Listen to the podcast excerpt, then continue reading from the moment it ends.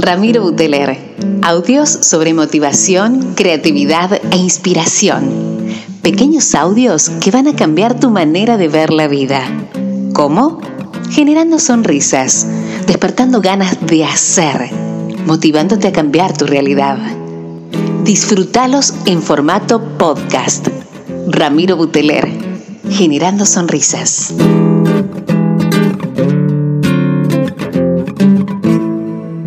Hola amigos, hola gente querida, Rami Butelera acá en los podcasts en español. Hermosos, que tanto me gusta compartirles. Che, escuchen, ¿cómo andan? ¿Cómo andan todo por ahí? Eh, ¿Cómo vino la última semana? Gracias, siempre digo las devoluciones, la buena onda que le ponen. Hoy vamos a ir cortito al pie, al hueso, como me gusta cada tanto. ¿Se puede contar todo? ¿A dónde, ¿A dónde les quiero contar y llegar? Vieron que estamos en una era de las redes sociales, de que yo puedo compartir historias, puedo compartir vivos, videos, fotos. ¿Qué puedo contar? ¿Cuál es el límite? Eh, me pasa que hay gente que me dice, Rami, yo hace años eh, usaba las redes sociales en un plano laboral y cada vez me doy cuenta que el plano laboral eh, se empieza a entremezclar y no sé cuál es la línea límite, cuál es la frontera entre mi vida personal, que la gente vea cuál es mi equipo de mate, que vea una foto en la pieza de casa y que entienda que soy un profesional que trabaja con clientes en el exterior, lo que fuera. ¿Cuál es la línea? Vieron que hay gente hay influencers, hay famosos, hay amigos tuyos que suben todo, que voy a decir, loco, te suben desde que están comiendo, te ponen la foto en el baño y te suben los hijos durmiendo. Y hay gente que va a decir, che, no veo nada tuyo en las redes. ¿Cuál es, cuál es el límite? ¿Cuál es la, referencia? ¿Hasta dónde una cosa se mezcla con la otra? Hace un tiempo en algún podcast planteábamos esto. Yo les compartía que cada vez más la figura pública, marca personal, eh, te va llevando a que seas eh, lo más genuino que puedas con vos y con, lo que el mundo ve. O sea, a ver, lo, pensemos al revés. Cada vez más difícil mantener una apariencia donde vos antes, qué sé yo, eras un abogado y ibas de traje a tribunales y volvías a tu casa y andabas de malla y con remere fútbol, y hoy en tu foto del WhatsApp o en tu foto de perfil de, Facebook, eh, el tipo, el cliente tuyo que estuvo con vos en un juicio sabe de quién sos hincha porque ve la foto y lo que haga falta. No sé, insisto en que la respuesta para mí siempre es para adentro y no para afuera. Eh, mientras más genuino seas vos, mientras más te fluya, mientras más simple, mientras menos lo tengas que pensar y estructurar, por ahí va. Ahora, soy de la idea que, esto de ser genuino está generando hoy un vínculo con las empresas, con los empresarios, con los profesionales, con los equipos de trabajo, mucho más sincero, mucho más transparente. Eh, ¿Qué tiene que ver que vos seas hincha de tal equipo, que uses malla, con el nivel de profesionalismo que puedes tener en tu trabajo?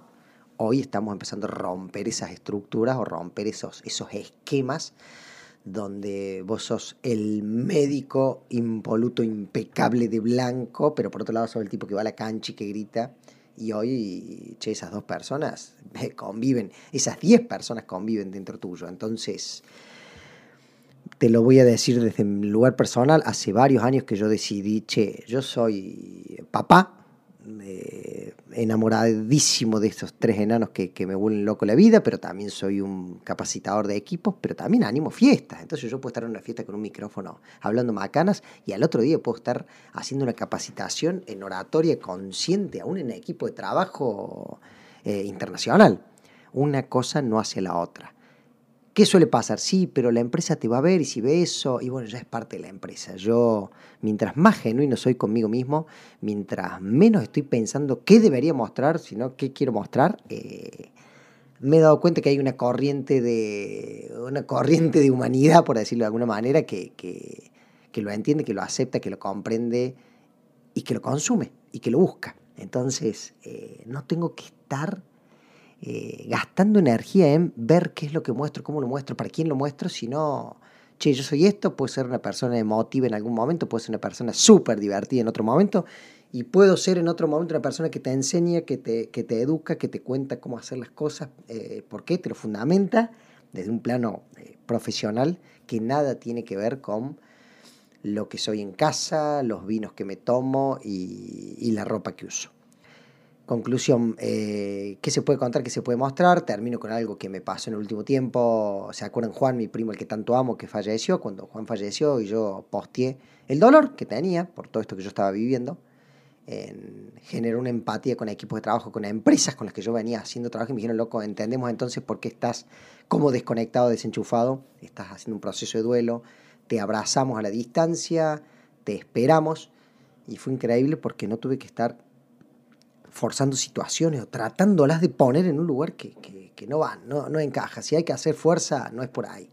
Em, les quería dejar eso porque a veces veo que me ha pasado yo leer en redes que alguien eh, que alguien cuente algo súper, súper íntimo, súper de ellos, una enfermedad, o puede ser un viaje, puede ser una alegría, y vos decís, che, esta persona que yo la tenía idealizada allá también es esta persona, y es increíble, es hermoso.